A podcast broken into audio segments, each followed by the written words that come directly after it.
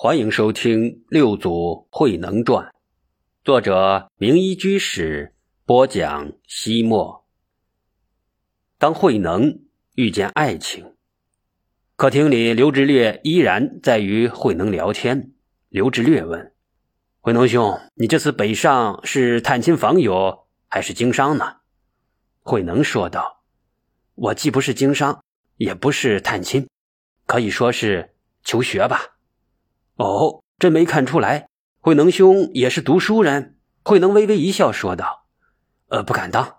我所说的求学，并非你们书生的求学，我是要到黄梅东山寺去拜五祖弘仁为师，学习佛法。”哐当，门外传来一声响动，刘志略与慧能同时站立起来。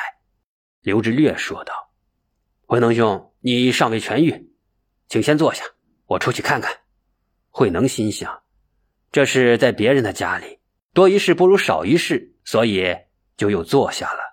刘志略走出客厅，只见门外一片狼藉，一个瓷盘摔得粉碎，地上洒落了几只水果。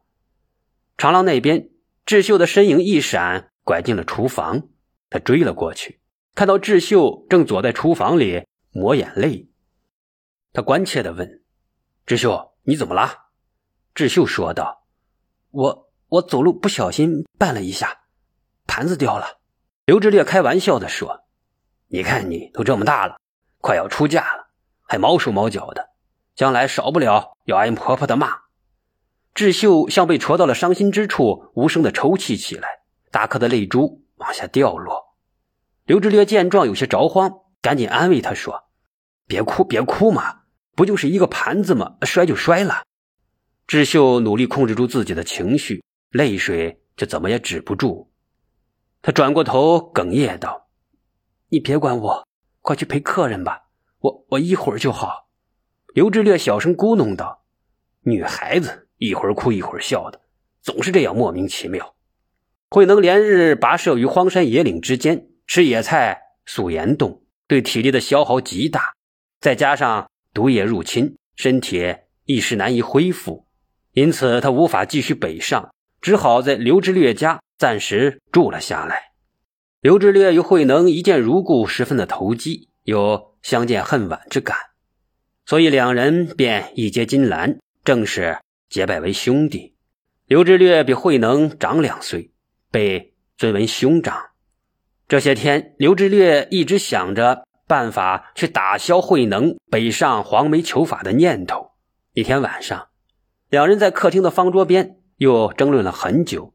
最后，刘志略说：“看来我是没法说服你了。”慧能说道：“刘兄，人各有志，不过我还是要谢谢你的好意。”刘志略无不感慨地说：“龙生九子，子子不同。哦，对了，我们家呢也有一个出家的人呢。”我姑姑就在离村不远的山涧寺出家为尼，法号怪怪的，叫什么无尽藏。慧能说道：“在佛教里，德广无穷无尽，包含无尽之德曰藏，象征着真如佛性广阔无边，包罗万象。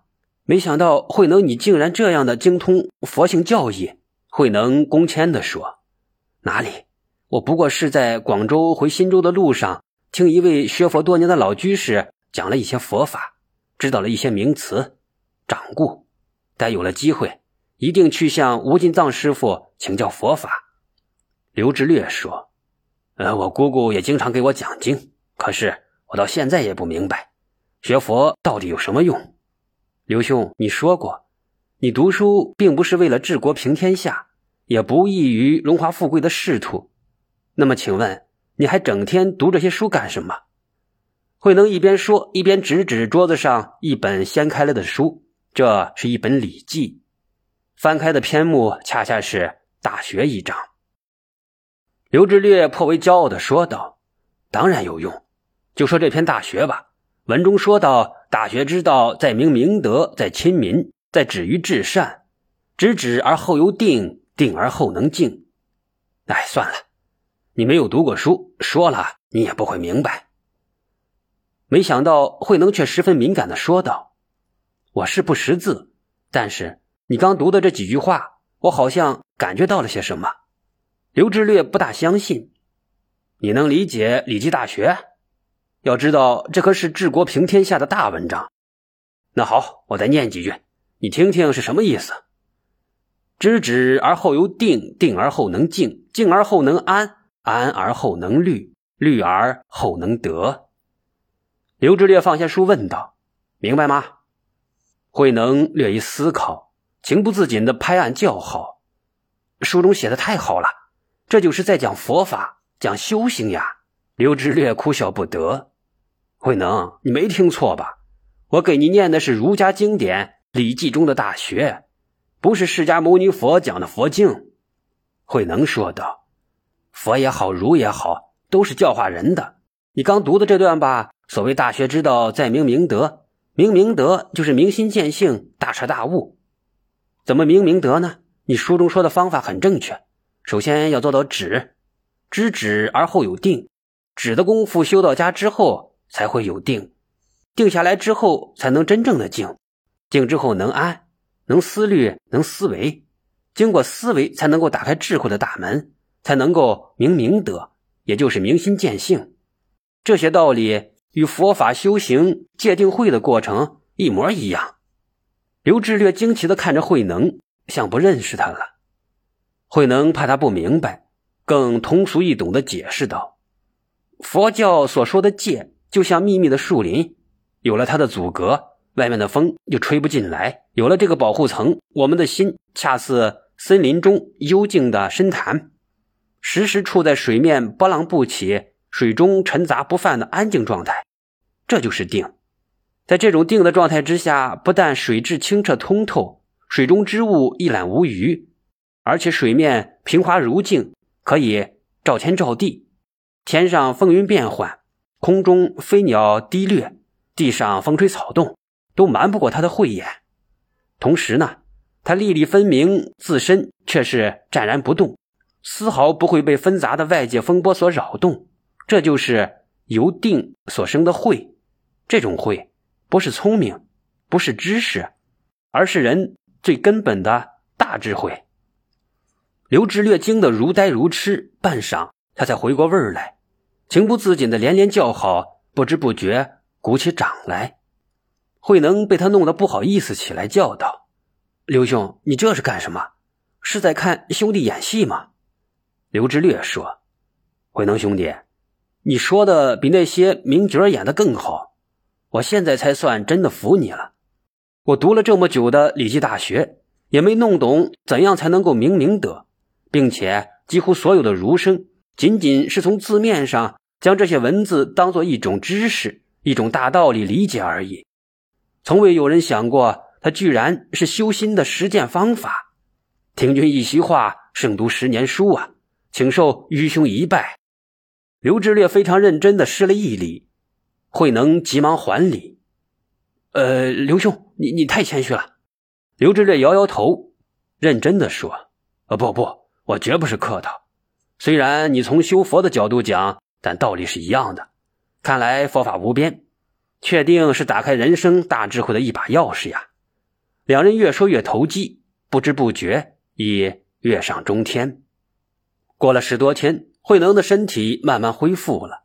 于是刘志略带着他来到了村外的山涧寺，来拜访他的姑姑吴进藏尼师。吴进藏尼师以诵持《涅槃经》为日常课业。当刘志略与慧能前来拜访时，他正在诵《涅槃经》。《涅槃经》是佛陀圆寂之前所说的最后一部经典，也是佛教最为重要、最深奥的佛经之一。后秦道朗大师说他是盖世法身之玄堂，正觉之宝乘，众经之渊境，万流之宗极。因为他，中国历史上诞生了道生说法、顽石点头的著名典故。从古至今。有许多人穷其一生倾心研究《涅盘经》，三个人见面之后，自然而然的也就说到了《涅盘经》。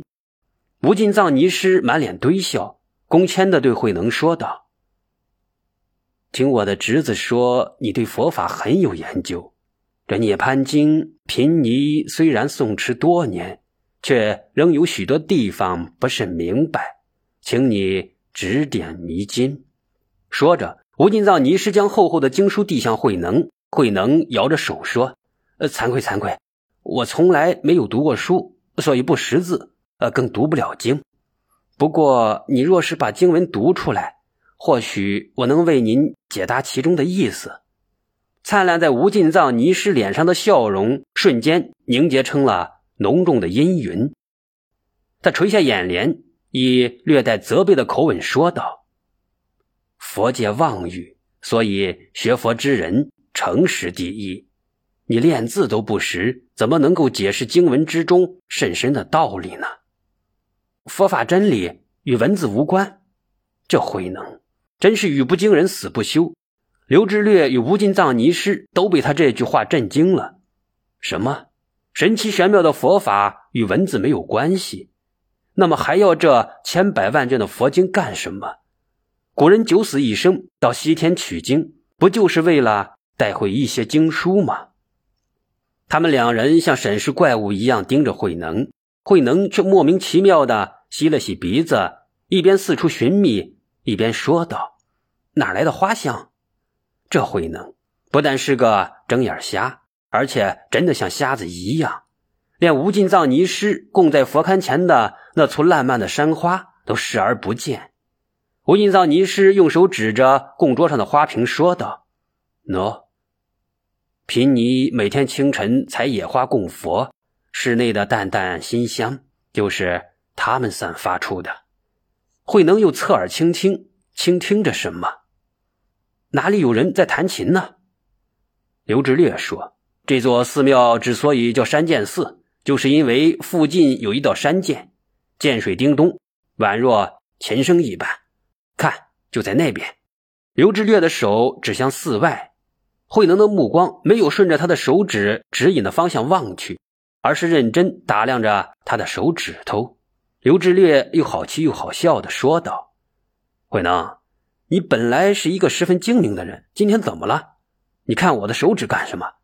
手指既不是见水，也没有发出声音。”这时，慧能才哈哈大笑着说：“你们看，佛法的真谛就像美妙的花香，也像动听的流水。”而文字就犹如你们指给我看的手指，手指能指出花香与流水的所在，而你们的手指本身并不是馨香的山花，也不是动听的溪水，而且看美丽的花朵，听山涧的流水，并不一定非要通过手指不可。最后慧能总结说：“诸佛庙里非观文字，所以不能对经文产生执着。”天哪，你是一尊肉身菩萨呀！阿弥陀佛，观音菩萨，贫尼何德何能，竟然得遇活菩萨光临？吴尽藏尼师站立起来，整理好袈裟，展开拜具，向慧能五体投地拜了下去。慧能一个在家人，无论如何也不肯受他这一拜。可他是一位比丘尼，自己一个男人，又不能用手去搀扶他。他就赶紧抢先跪了下去。从此，慧能白天与刘志略共同劳动，晚上到山涧寺听无尽藏尼师念《涅盘经》。他念一段，慧能就照着经文为他讲解一番。若是他还不能够明白，慧能就反复的举例加以说明。慧能虽然从未接触过《涅盘经》，但他自从听闻安道成诵读《金刚经》之后，心开得悟。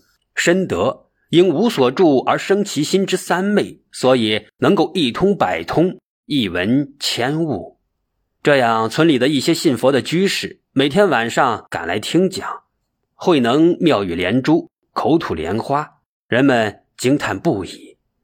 慧能见解如此精湛，真是天机自悟，无师自通，非常人所及，恐怕是大菩萨临世啊！于是，曹侯村的信众在吴进藏尼师的号召之下，礼请慧能住进当地著名的宝林古寺。因为他尚未落发，人们称他为鲁行者。然而，慧能怎能够因此而改变北上求法的初衷呢？他毫不犹豫地放弃了这份荣耀，打算到黄梅拜谒五祖。临走那天晚上，他与义兄刘志略把臂长谈到深夜。刘志略要给他举行隆重的送行宴会，将他强行留住在刘家的客房。西斜的月光透进房间，水波一样清灵灵的浮在地面上。窗外树枝摇动，月光星星点点，像洒落了一地的碎银，似乎能听到它滑落下来叮叮当当的声响。慧能悄悄地收拾好行装，他把行囊挎到肩上，轻轻打开房门，侧耳听了听。院里悄然无声，唯有蛐蛐歌唱着明月的皎洁。慧能走过院子，轻轻地拉开大门，一只脚刚刚迈出去，从智秀的闺房方向传来了淡淡忧伤的歌声：“江南月，如镜亦如钩，如镜未临红粉面，如钩不展翠微羞，空自照东流。”慧能无可奈何的回头望了一眼，走出了刘家的大门。他走出村口，歌声依然隐隐。他像月光的精灵，从虚无缥缈的宇宙深处飘落下来，回荡在人的心灵之中，徘徊于天地草木间，几许清灵，几许敏，几许美妙，几许伤感，几许迷蒙。他轻咳一声，诵吟道。心有一何种，法语催花生；自悟一何种，菩提果自成。